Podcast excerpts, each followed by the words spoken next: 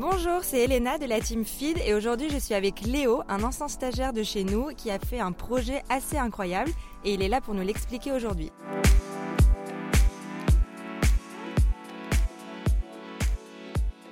Salut Léo. Salut. Alors vas-y, présente-toi, parle-nous de toi. Donc je m'appelle Léo, euh, j'ai 23 ans, je suis originaire de Rennes euh, en Bretagne. Je suis étudiant en ce moment donc à l'école Kedge, une école de commerce à Marseille. Moi donc mon aventure a commencé avec FID quand j'étais notamment à Marseille je pratiquais beaucoup de courses à pied dans les calanques et le midi j'avais pas toujours le temps bah, de, manger, de cuisiner et donc euh, c'est là que j'ai découvert FI donc en 2016 au début de la marque. Donc j'ai commencé euh, à consommer les produits. J'ai trouvé un, bah, un, bel intérêt, la marque me plaisait. J'ai ensuite contacté euh, la marque pour devenir ambassadeur. Donc ça c'était en, en, 2017 et, et FID m'a notamment beaucoup aidé dans la préparation du marathon des sables. Donc c'est une course de 250 pardon, kilomètres dans le désert du Sahara. Et donc dans ma préparation, FID euh, était assez présent. J'ai par la suite effectué un stage de six mois en tant que commercial. Et ensuite, donc, je suis parti euh, faire une aventure euh, à vélo, donc on va vous expliquer. Et alors, quel a été le premier produit FID que tu as consommé? Alors moi, c'était les bars carottes orange noisette, qui n'existent plus aujourd'hui, qui sont collector. Et donc voilà, moi, c'est les bars que je trouvais les plus pratiques. Et donc c'est avec ça que j'ai commencé à découvrir FID. Donc là, tu vas nous parler de ton projet. Ça va être un peu séparé en trois parties, avant, pendant et après. Avant, tu vas nous expliquer d'où t'es venue cette idée, comment tu t'es préparé pendant bah, ton meilleur souvenir, ton pire souvenir, tes galères. Et après, qu'est-ce que ça t'a apporté et quel est ton futur? Donc vas-y, on t'écoute. Donc mon, projet s'appelle Atlant Cycle euh, et donc qui consistait donc à traverser l'Europe à vélo, du Portugal à la Norvège, en traversant 10 pays, donc successivement le Portugal, l'Espagne, la France, l'Irlande, l'Écosse, l'Angleterre, la Hollande, l'Allemagne, le Danemark et le dernier pays, la Norvège. Donc j'ai choisi en fait cet itinéraire parce que euh, ça longeait déjà l'Atlantique et euh, moi j'aime beaucoup l'océan euh, étant breton. et il y avait notamment l'Écosse et la Norvège que je souhaitais aussi rejoindre à vélo. Donc c'est comme ça que j'ai construit le périple. À l'origine donc j'ai souhaité faire cela car j'aime beaucoup les sports individuels en plein air dans la nature. je fais à la base surtout du trail, mais je me suis dit qu'à vélo je pouvais parcourir bah, plus de distance dans le même temps et donc ça me permettait de voir plus de choses, d'être plus libre et mobile. Et alors du coup, comment tu t'es préparé mentalement, physiquement, au niveau de l'alimentation? Tu as décidé de faire ce voyage? Après combien de temps t'es parti? Mhm. Explique-nous un peu comment ça s'est... Les origines du projet remontent à environ un an avant le départ. Donc euh, je savais déjà que j'avais envie de voyager à vélo. Euh, j'avais pas encore l'itinéraire, donc tout ça, ça a mûri avec le temps. À peu près un an avant, plus j'approchais euh, entre guillemets de, la date de départ, plus j'avais un travail quand même intensif pour le préparer. Mhm. Au niveau de l'entraînement physique, euh, j'ai commencé à m'entraîner trois mois sérieusement avant en, vélo. Je faisais déjà d'autres sports avant. Pendant trois mois, je m'entraînais tous les jours pour m'habituer bah, à rouler longtemps et notamment avec du poids, donc pour aussi m'habituer à ce mode de voyage. Dans la préparation, j'avais également euh, tout un travail de recherche parce que moi, c'est un monde, euh, le voyage à vélo que je ne connaissais pas. Mhm.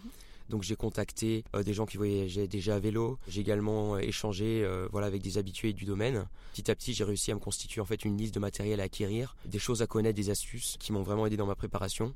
Et car c'est vrai qu'une fois qu'on est parti, on a on a vraiment intérêt à avoir le tout le nécessaire pour, pour sa vie quotidienne. Et donc j'avais mon vélo qui faisait à peu près 15 kg et 20 à 25 kg de matériel selon la nourriture et l'eau que je transportais, sachant que j'avais tout le poids, les sacoches à l'arrière et une tente pour être au maximum indépendant. Ok, très bien. Donc vraiment, comme tu dis, il faut vraiment se préparer en amont avant de partir faire un voyage euh, de, cette ampleur-là. N'aie pas hésité à contacter les gens qui ont déjà fait euh, un mhm. voyage en vélo. C'est ça. Et alors du coup, raconte-nous un peu ton voyage, comment ça s'est passé, ton meilleur, ton pire souvenir, tes galères. Voilà, explique-nous un peu euh, tout ton périple tout le périple, d'accord. Alors, euh, donc j'ai commencé au Portugal, à Lisbonne, donc dans le sud du Portugal. Donc j'ai remonté euh, l'ensemble du pays euh, en longeant globalement la côte jusqu'à mhm. Compostelle. Donc c'est un pays que j'ai globalement apprécié. C'était durant l'hiver, mais il faisait déjà assez chaud. Et donc ensuite, je suis arrivé à Compostelle et j'ai suivi le chemin des pèlerins français. Donc c'est un chemin au nord de l'Espagne. C'est pas le plus au nord parce qu'il n'est pas sur la côte, mais il est quand même au nord. J'ai traversé notamment des grandes villes qui sont Léon et Burgos. Donc là, il y avait des zones notamment vers Léon assez montagneuses. Et étant donné que c'était l'hiver, j'avais vraiment, euh, vraiment froid en Espagne, surtout le matin. Euh, il pouvait faire 0 degré et la nuit, il faisait euh, très froid. Et en fait, j'avais pas un matériel assez adéquat pour ça. Donc l'Espagne, c'était le seul pays où j'ai vraiment fait assez peu de tentes. J'étais surtout en refuge parce que la nuit, je n'arrivais pas à dormir à cause du froid. Mhm. Et, et donc voilà un pays que j'ai apprécié aussi, quand même très difficile donc avec le climat et aussi pas mal de problèmes avec les chiens, car c'est vrai que c'est un pays il y a beaucoup de chiens de garde et euh, j'ai eu pas mal de petites mésaventures avec ça. Euh, c'est après? Voilà, c'est ça, il me courait après. Donc là, le jeu, c'est euh, le plus rapide. Donc j'ai toujours heureusement été, été plus rapide qu'eux. Et, et, donc après ça, j'ai traversé la France. Donc j'ai longé la côte, la façade atlantique française. Donc en suivant la Vélodyssée, c'est un itinéraire cyclable qui est reconnu, qui fait à peu près 1200 km. J'ai passé Biarritz, Bayonne, toute la côte pour arriver jusqu'en Bretagne. Donc là, j'ai fait une petite pause en famille. Chez toi. Voilà, chez moi. Et ensuite, j'ai regagné la côte nord bretonne jusqu'au port de Roscoff. Mhm. Je suis ensuite parti pour l'Irlande à Cork. Après, j'ai fait la côte sud irlandaise, toute la côte ouest, qui est vraiment magnifique, très sauvage. Ensuite, j'ai traversé la côte nord pour arriver donc sur la façade est. Là, j'ai pris un bateau pour l'Écosse. Donc, une fois arrivé en sud de l'Écosse, j'ai remonté tout le pays jusqu'au nord, donc en arrivant euh, au Loch Ness, à la ville d'Inverness. Et une fois rendu là, je suis parti vers l'ouest, dans le nord-ouest, dans les Highlands. Donc, c'est des zones très montagneuses, vraiment magnifiques. Et après cela, je suis redescendu en partie sur mes pas jusqu'en Angleterre. Donc j'ai traversé la, plus grande forêt de Grande-Bretagne. Et je suis arrivé donc au mur d'Adrien que j'ai longé jusqu'à Newcastle. À Newcastle, j'ai repris un bateau pour euh, Amsterdam, où j'ai fait aussi euh, une pause de quelques jours. Ensuite, j'ai traversé la Hollande, l'Allemagne, en passant par Hambourg et Brême, et le Danemark. Donc ça, c'est trois pays que j'ai pas aimé, car très plat, très répétitif, mais où je, je, roulais du coup assez vite. Et ensuite la Norvège, où je suis resté assez longtemps. Et donc là, j'ai exploré euh, un peu le sud du pays. Je suis mhm. monté aussi un peu à l'intérieur des terres et je suis arrivé à peu près sous Bergen et j'ai redescendu euh, par la côte. Par la côte. Voilà. Et alors du coup, quel a été le pays pour toi le plus le plus beau, que ce soit en termes de paysage ou aussi le plus agréable pour, euh, pour, être en vélo? Euh, Moi, le pays que j'ai préféré, c'était l'Irlande, car très sauvage, très naturel, des gens vraiment accueillants, voilà, des paysages très préservés mhm. et beaucoup de routes vraiment agréables, donc pas trop de monde, pas trop de voitures. Et, et un pays grandiose, donc grandiose, que ce soit les vallées, les lacs, les forêts, les falaises, enfin Vraiment un pays magnifique. L'Écosse était encore plus grandiose et euh, aussi plus dur avec le climat parce que j'ai eu beaucoup de pluie. Mhm. Euh, et, encore plus grandiose que ça, même si à vélo c'était beaucoup moins adapté, je dirais. Euh, c'était la Norvège avec les fjords, etc. Alors tout à l'heure, on, parlait avant de, commencer le podcast et tu nous expliquais que justement la circulation, parfois ça pouvait être un peu une galère quand tu étais en vélo et ça pouvait être dangereux.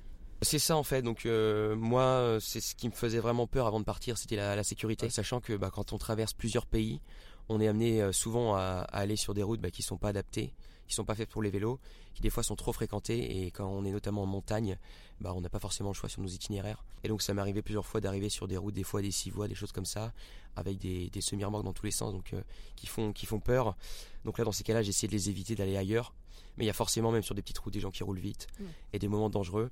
Globalement, j'étais sur des routes correctes, mais euh, par exemple, à part en Hollande ou en Allemagne, ou au Danemark, j'étais vraiment dans des endroits où il y avait euh, presque pas de piste cyclable. Quoi. Donc euh, pas toujours adapté au vélo. Et c'est vrai que c'était ma, ma, première crainte, quoi, les, les voitures. Et alors du coup, est-ce que tu as eu d'autres galères à part la circulation et les chiens? Ouais, euh, donc ce qui était compliqué au début à gérer, c'était le froid, parce que bah, notamment en Espagne, j'avais vraiment froid et j'avais un duvet qui n'était pas du tout adapté. Donc quand je suis repassé en, en Bretagne, j'ai racheté un duvet beaucoup plus solide, beaucoup plus chaud, et donc là, là ça allait. Donc le froid, en s'équipant, ça, ça, ça, va, on peut, je trouve qu'on peut l'endurer. Euh, mais ce qui était compliqué, c'était surtout la pluie et l'humidité. Notamment en Écosse, j'ai eu euh, ouais, deux grosses semaines de pluie. Et euh, quand on est à vélo, sachant que je dormais toujours sous tente, à partir du moment où la tente est humide, le matériel est humide, ça sèche jamais. Et on reste en permanence dans l'humidité, donc c'est psychologiquement assez dur. Assez compliqué. Ouais. Et alors du coup, je pense que tu n'as pas eu que des galères. Quel est par exemple ton meilleur souvenir ou tes meilleurs souvenirs? Qu'est-ce qui t'a le plus marqué? Bah, Mes meilleurs souvenirs, bon bah globalement, c'est déjà, j'en ai plein, bah, plein de beaux paysages, plein de belles choses que j'ai pu voir. Donc ça, c'est ça, c'est vrai que c'est des beaux souvenirs. Et après, c'est vrai que même même les moments des fois difficiles, au final, une fois qu'on les passe, ça reste des bah, des super souvenirs mhm. dont on se rappelle.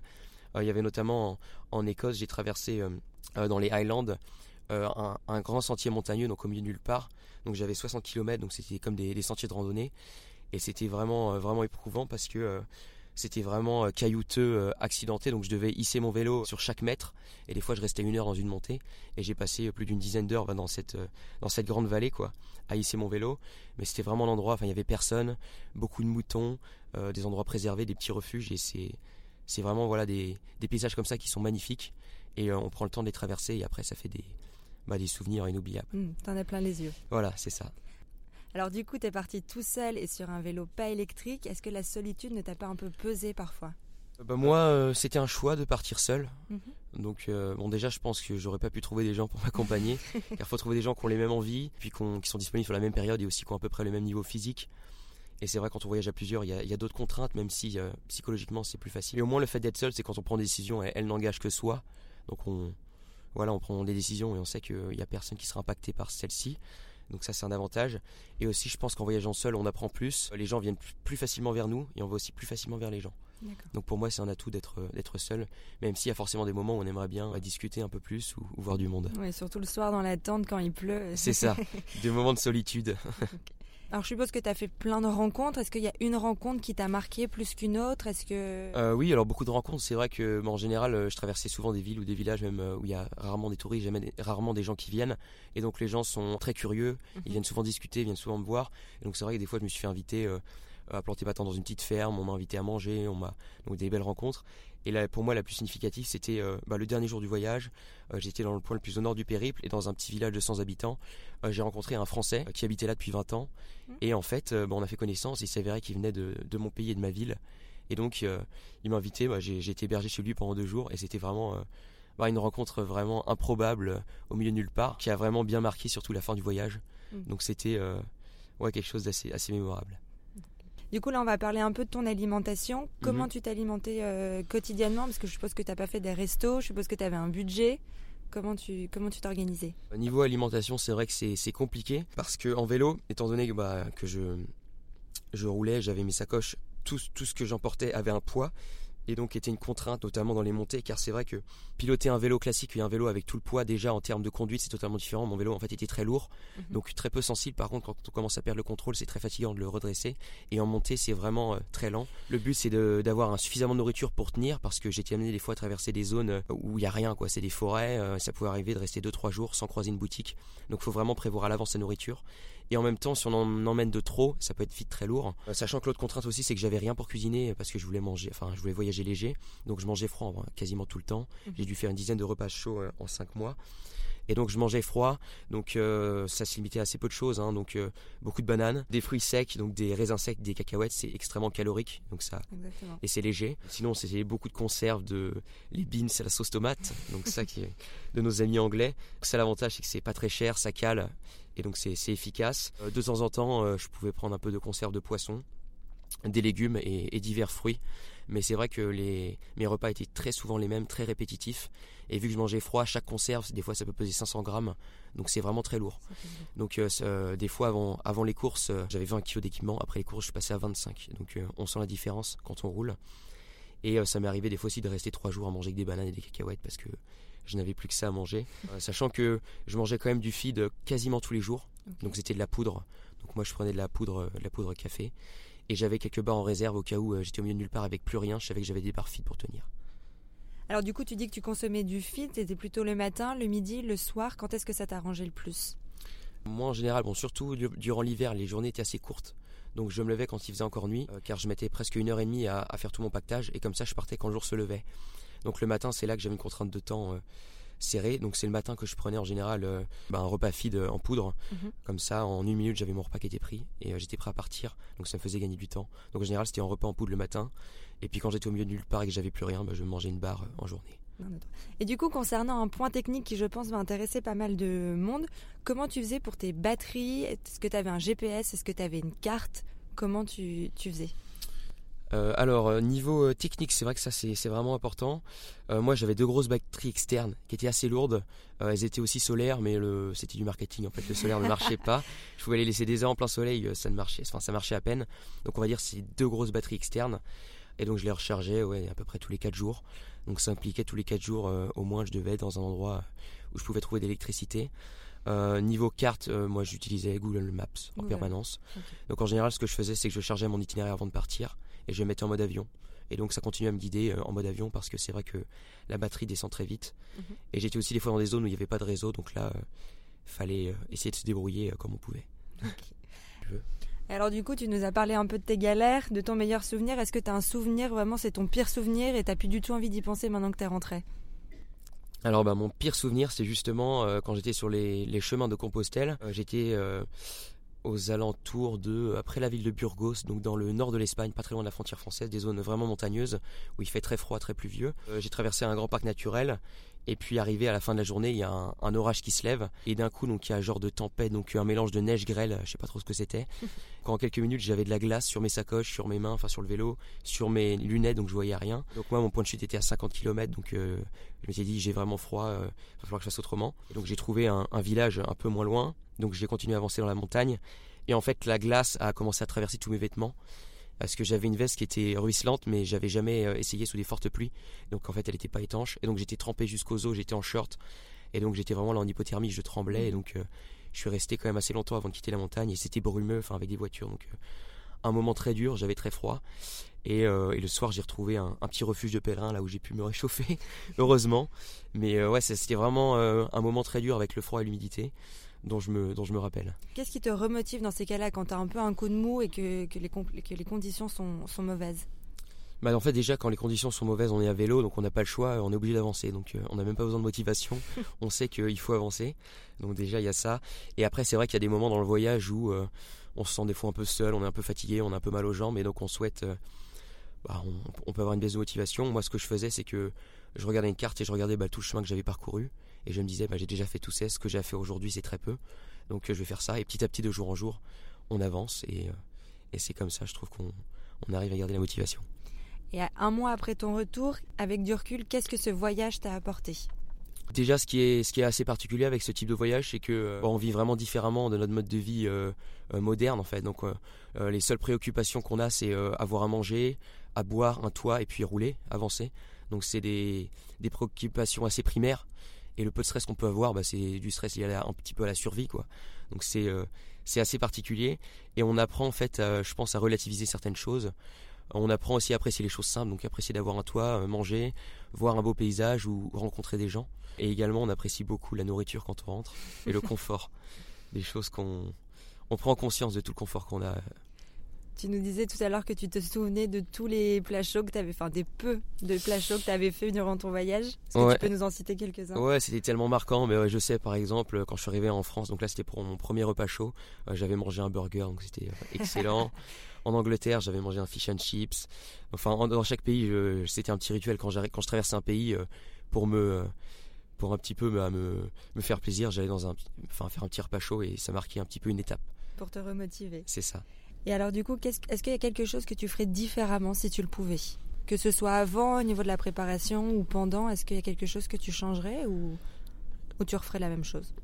Bah, non, au final, euh, moi, tel que je l'ai vécu, euh, je suis heureux de l'avoir vécu tel quel. Donc j'ai forcément eu, euh, bah, notamment en Espagne, là, quand j'ai eu froid, mm. j'étais mal équipé. Donc évidemment, je pourrais conseiller aux gens, s'ils partent, de bien tester le matériel avant, vraiment bien s'équiper. Mais je regrette pas au final d'avoir été mal équipé parce que c'était une, une bonne expérience au moins. Et au final, enfin tout ce qui tout ce qui n'est pas trop dangereux, même si c'est éprouvant, bon, au final c'est que c'est que du plus, c'est que des choses que tu apprends, c'est que de l'expérience. Donc le positif je le, je le, garde et le négatif au final ça devient du positif après. Tu sors grandi d'une expérience. Euh, c'est ça, voilà.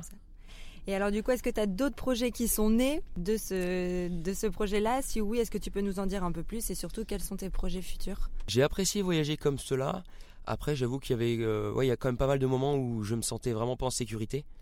Et euh, bon, bah, j'avançais quand même parce que j'avais pas le choix, j'avais nulle part où aller, donc fallait que j'avance. Mais ouais, les, les, moments quand même où j'avais des, euh, pas de sécurité, je me sentais, euh, je, me sentais, je me sentais pardon, pas forcément très bien. Mais c'est vrai que j'avais aussi plein de moments qui étaient superbes. Avec du recul, voilà, c'est une belle expérience. Je sais pas si je repartirais, certainement peut-être à vélo, après peut-être pas sur des périples aussi longs. Mhm. J'aimerais mieux partir sur des plus petits parcours mais que je peux mieux maîtriser. Donc à l'avenir, moi là je, là, je repars je repars à Marseille très vite, donc je vais retourner dans les calanques, euh, mon terrain de jeu favori, pour aller courir euh, et voir de beaux paysages. Donc euh, je compte continuer le sport. Après à l'avenir, peut-être que je referai des projets. Je ne sais pas encore. Donc là, tu reprends tes études et puis après.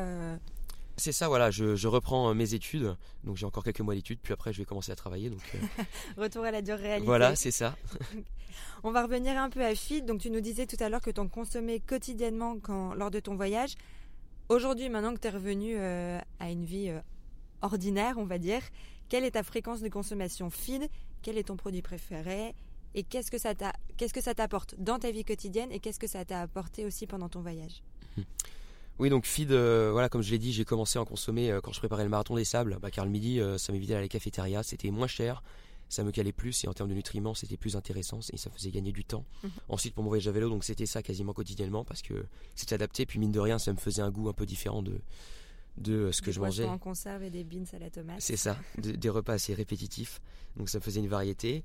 Euh, là aujourd'hui j'en consomme encore, donc euh, je prends surtout maintenant c'est de la gamme sport, étant donné que je refais un peu de renforcement musculaire, donc ça me, sert de complément. Et également euh, quand je voyage, je prends le train ou quand j'ai pas le temps de cuisiner, je sais que je pars ou que je vais faire une randonnée, eh ben, je me prends une petite barre et, c'est toujours bien pratique. En termes de produits, alors moi j'ai pas mal de produits entre guillemets fétiches selon ce que je fais. en, goût c'est la poudre au chocolat et poudre tomate en salé j'aime bien. En praticité, pour moi, c'est les barres, donc euh, barres chocolat, parce que mhm. ça, se met dans la poche, c'est vraiment pratique. Euh, quand je fais de l'endurance, bah, j'aime mieux prendre les poudres, notamment café, car il y a un petit effet de boost avec la caféine. C'est ce que je prenais à vélo. Bah, quand je fais du sport euh, plus de musculaire, bah, les fit sport. Quelle est ta recette préférée en fit sport? Bah, Banane, j'aime bien. j'aime bien. Ouais. Merci beaucoup Léon de nous avoir raconté ce projet qui avait vraiment l'air dingue. Si tu devais donner trois conseils à quelqu'un qui aimerait se lancer dans un projet du même acabit, qu'est-ce que ce serait? Alors, euh, donc des conseils, bon, c'est des conseils un peu euh, généraux et loin à dire, mais bien définir son projet, le but, le cheminement de A à Z. C'est-à-dire, je pense, quand on a un projet comme ça, il bah, faut un petit peu réfléchir au but, aux motivations, vraiment qu'est-ce qu'on veut faire, euh, établir clairement ce qu'on veut faire à la distance, aussi mettre des échéances en temps, des tâches à effectuer et avoir vraiment un planning. Car si on réfléchit, on réfléchit, mais sans jamais poser d'action concrète, ça peut pas trop avancer. Donc vraiment bien le, bien le définir, poser ça sur papier. Le deuxième point, je dirais, c'est euh, bah, rester motivé euh, et agile face aux obstacles. Parce que c'est vrai que quand on, quand on veut faire un projet comme ça, on sort de sa zone de confort, on est amené à faire plein de choses qu'on n'a pas forcément, euh, qu'on ne connaît pas. Donc il y a souvent des obstacles qui viennent, que ce soit dans la préparation comme dans le projet en lui-même. Il faut être prêt à les éviter, à les encaisser et à continuer à avancer. Et puis le troisième point, c'est, je pense qu'il faut avant et même pendant le projet, bah, vraiment vivre ça à fond parce qu'on peut apprendre que on ne peut que apprendre de ses expériences, c'est-à-dire euh, si nous arrive de bien, bah, c'est super, puis si nous arrive de mal, bah, on apprend et puis on essaie de faire mieux la prochaine fois. Quoi. Merci. Quels ont été tes trois objets fétiches ou indispensables pendant ton voyage? Mon opinel, alors, euh, c'est vrai que le, couteau, l'opinel, c'est vraiment important quand on voyage, notamment euh, à vélo. Bah, ça permet de couper. Il y a un sifflet, ça peut même dépanner. C'est vraiment euh, un petit outil utile. Puis c'est un couteau qu'on m'avait offert, donc ça fait un, petit objet qu'on garde, qui est, assez symbolique et puis qu'on a toujours sur soi. J'avais aussi ma frontale. Donc la frontale c'est hyper important parce que même si je l'évitais, ça pouvait m'arriver des fois de traverser des forêts de nuit et puis sans lampe, bah, on ne sait pas où on va et notamment en Norvège dans les tunnels je voyais pas grand chose donc la, lampe euh, la lampe euh, c'était mon mon œil la nuit quoi. Il t'est déjà arrivé de rouler la nuit ou à chaque fois tu t'arrêtais pour dormir euh, la nuit? Il m'arrivait de rouler la nuit, c'était par contrainte, pas par choix, parce que bah, sur les routes c'est dangereux. Et puis même quand je traversais les forêts la nuit, j'entendais des cris de sangliers, etc. Donc c'était pas, c'était pas vraiment rassurant. Donc j'essayais d'aller vite et de vite trouver un abri, car car ça fait un peu peur la forêt la nuit quand on est tout seul. Et euh, mon troisième objet, c'était un bracelet tibétain. Donc c'est des amis tibétains qui m'ont offert. C'est un, bracelet qui est censé porter chance. Bon, j'y crois pas trop, mais, mais ça m'a porté chance. Ça t'a plutôt réussi là. C'est ça. Est-ce que tu as une dernière petite anecdote à nous raconter ou autre chose à dire à nos, à nos écouteurs? Ah oui, autre chose, j'avais eu une aventure assez marrante. Bah justement, c'était euh, euh, quand j'avais traversé les Landes. et en fait, moi, je voulais la dune du Pilat depuis que je suis petit, j'y vais tous les ans. Je voulais vraiment l'atteindre le soir pour dormir là-bas. Et en fait, vu que je m'étais trop arrêté le midi pour euh, regarder les Landes, je suis arrivé en retard. Et donc j'ai traversé les Landes la nuit, donc il y avait plein de sangliers. Et à la fin, j'ai planté ma tente au pied de la dune et j'entends des cris sangliers. En fait, c'est un sanglier qui était autour de ma tente. Il avait dû sortir la nourriture. Et donc je me suis dit, bon, bah je vais attendre, je vais attendre. Et puis il est parti. Et le lendemain, il y avait des petites traces de pas autour de la tente. C'était un petit moment de stress, mais au final, il n'y a pas eu de, pas eu de soucis. Donc c'était une anecdote. Euh, Plus de peur que de mal. C'est ça. Et du coup, Léo, est-ce que tu peux nous raconter ton parcours en quelques chiffres? J'ai prévu à l'origine de faire à peu près 7000 km. Au final, donc j'allais un peu plus vite que prévu, donc j'en ai fait 8000. Sur 10 pays, c'est ça? Sur 10 pays, c'est ça, 8000 km. également en termes de chiffres, donc j'avais un vélo, un vélo pardon, euh, un Cube Katmandou Pro, donc c'est un modèle qui est fait pour voyager, très solide, qui faisait 15 kg. En bagage, j'avais à peu près 20 kg. Euh, quand j'avais fait mes cours, je passais à peu près à 25. En termes de distance euh, par jour, donc ça dépendait vraiment quand j'étais sous, sous des pluies battantes et qu'il faisait froid, je roulais beaucoup moins, mais à peu près 70 km par jour, des fois plus, des fois moins, euh, pendant environ 4-5 mois, donc j'ai commencé fin mars. J'ai eu en termes mécaniques deux crevaisons, donc ce qui est très très peu au vu des distances. J'ai également eu mes freins qu'on lâché à la fin en Norvège donc dans les pans c'était compliqué, je faisais que du frein avant donc j'avais vraiment peur de faire un soleil donc j'essayais d'aller doucement mais c'était compliqué et j'ai réussi euh, à les réparer. Et d'ailleurs c'est je remercie Phi donc qui m'a totalement soutenu bah, dans ce projet et notamment euh, bah, dans le financement de mon matériel. Donc merci à l'équipe pour ça et notamment pour les produits qui m'ont été envoyés euh, tout au long du périple. Et donc mon vélo, bah, bien qu'il soit de, bonne qualité, j'ai dû l'emmener à réparer. Donc la chaîne a changé, les pignons, les plateaux, les roulements, les disques, enfin tout en fait. Tout à part le cadre, parce qu'il a, bah, il a, bien, euh, il a bien roulé en, seulement quelques mois. Quoi. Il est bientôt prêt pour faire un nouveau tour. Bah, c'est ça là, il est, refait à neuf, donc je peux repartir avec, il n'attend que moi là. Bah, merci beaucoup Léo pour, euh, pour nous avoir raconté tout ton projet. Pour ceux qui aimeraient en savoir plus, vous pouvez le retrouver sur Instagram, Léo Faruel. Ça c'est ma page personnelle et j'ai aussi fait une page pour le projet. Donc c'est Atlancycle. Donc A-T-L-A-N-C-Y-C-L-E, Atlancycle. Ok, bah merci beaucoup Léo. J'espère que ce podcast vous a plu. N'hésitez pas à nous refaire un retour et retrouvez-nous sur fit.co. À bientôt.